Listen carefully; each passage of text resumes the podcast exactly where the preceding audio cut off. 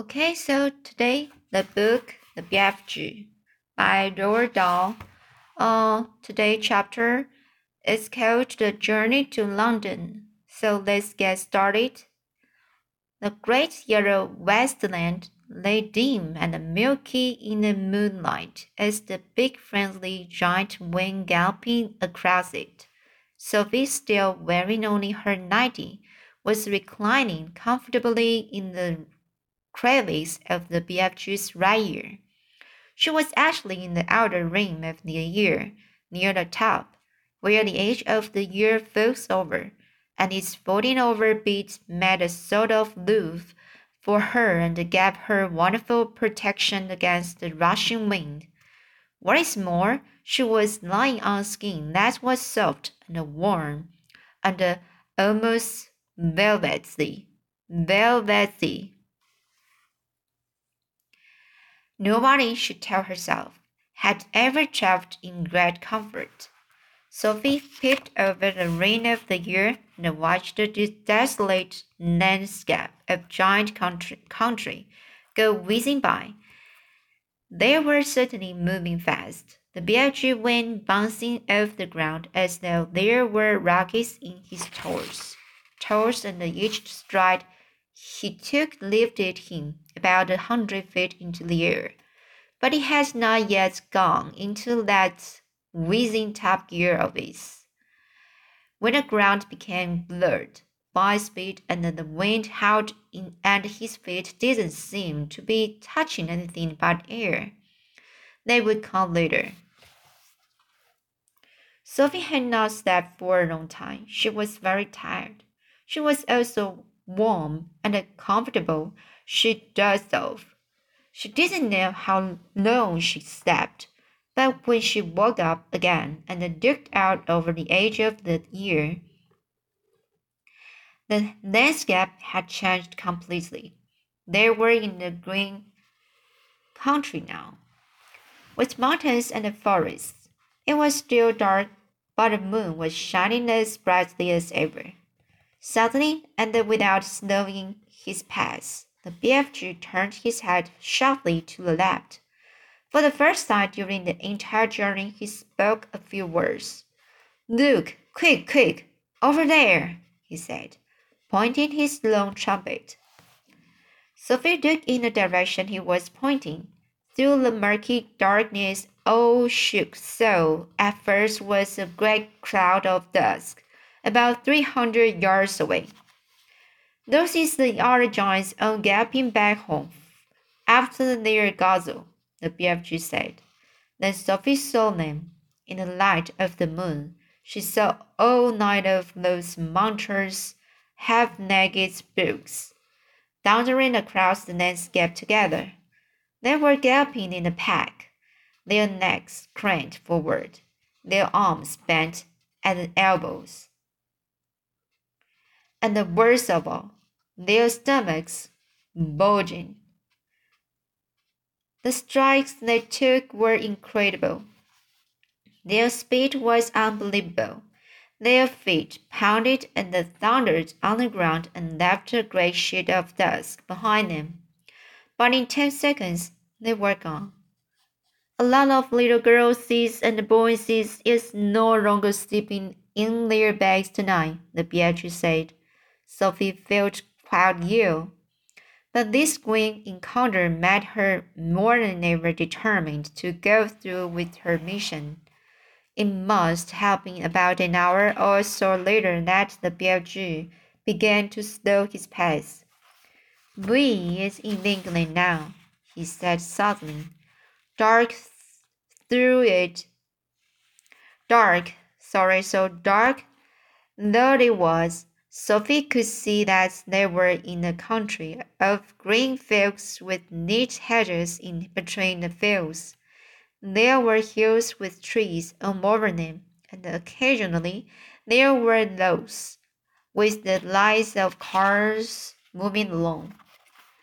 Each time they came to the road, the BFG was over it and away, and no motorist could possibly have been anything except a quick black shadow flashing overhead. All at once, a curious orange-colored glow appeared in the night sky ahead of them. We is coming close to London, the BFG said. He slowed to a trot.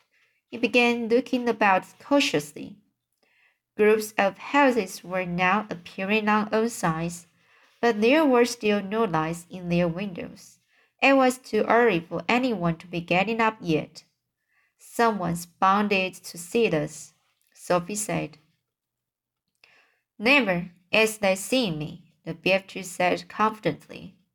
You is forgetting that Alice doing this sort of thing for years and years and years. No human being is ever catching even the smallest wink of me. I did, Sophie whispered. Oh, he said, yes, but you was the very first. During the next half hour, things moved so swiftly and so silently that Sophie, crouching in the giant's ear, was unable to understand exactly what was going on. They were in streets. There were houses everywhere. Sometimes there were shops. There were bright lamps in the streets. There were quite a few people about, and there were cars with lights on. But nobody ever noticed the BFG. It was impossible to understand quite how he did, did it. There was a kind of magic in his movements. He seemed to melt into the shadows. He would glide. That was the only word to describe his way of moving. He would glide noiselessly from one dark place to another, always moving, always gliding forward through the streets of London, his black cloak blending with the shadows of the night. It is quite possible that one or two late night wanderers might have thought they saw a tall black shadow skimming swiftly down a murky side street. But even if they had, they would never have believed their own eyes. They would have dismissed it as an illusion and blamed themselves for seeing things that weren't, weren't there. Sophie and the BFG came at last to a large place full of trees.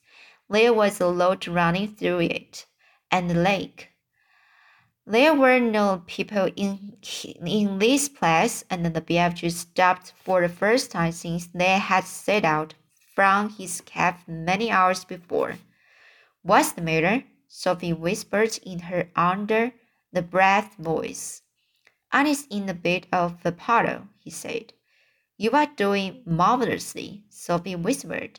No, I isn't, he said. Alice now completely boggled. Alice lost. But why? Because we is meant to be in the middle of London and suddenly we is in the in green pastures. Don't be silly, Sophie whispered. This is the middle of London. It's called Hyde Park.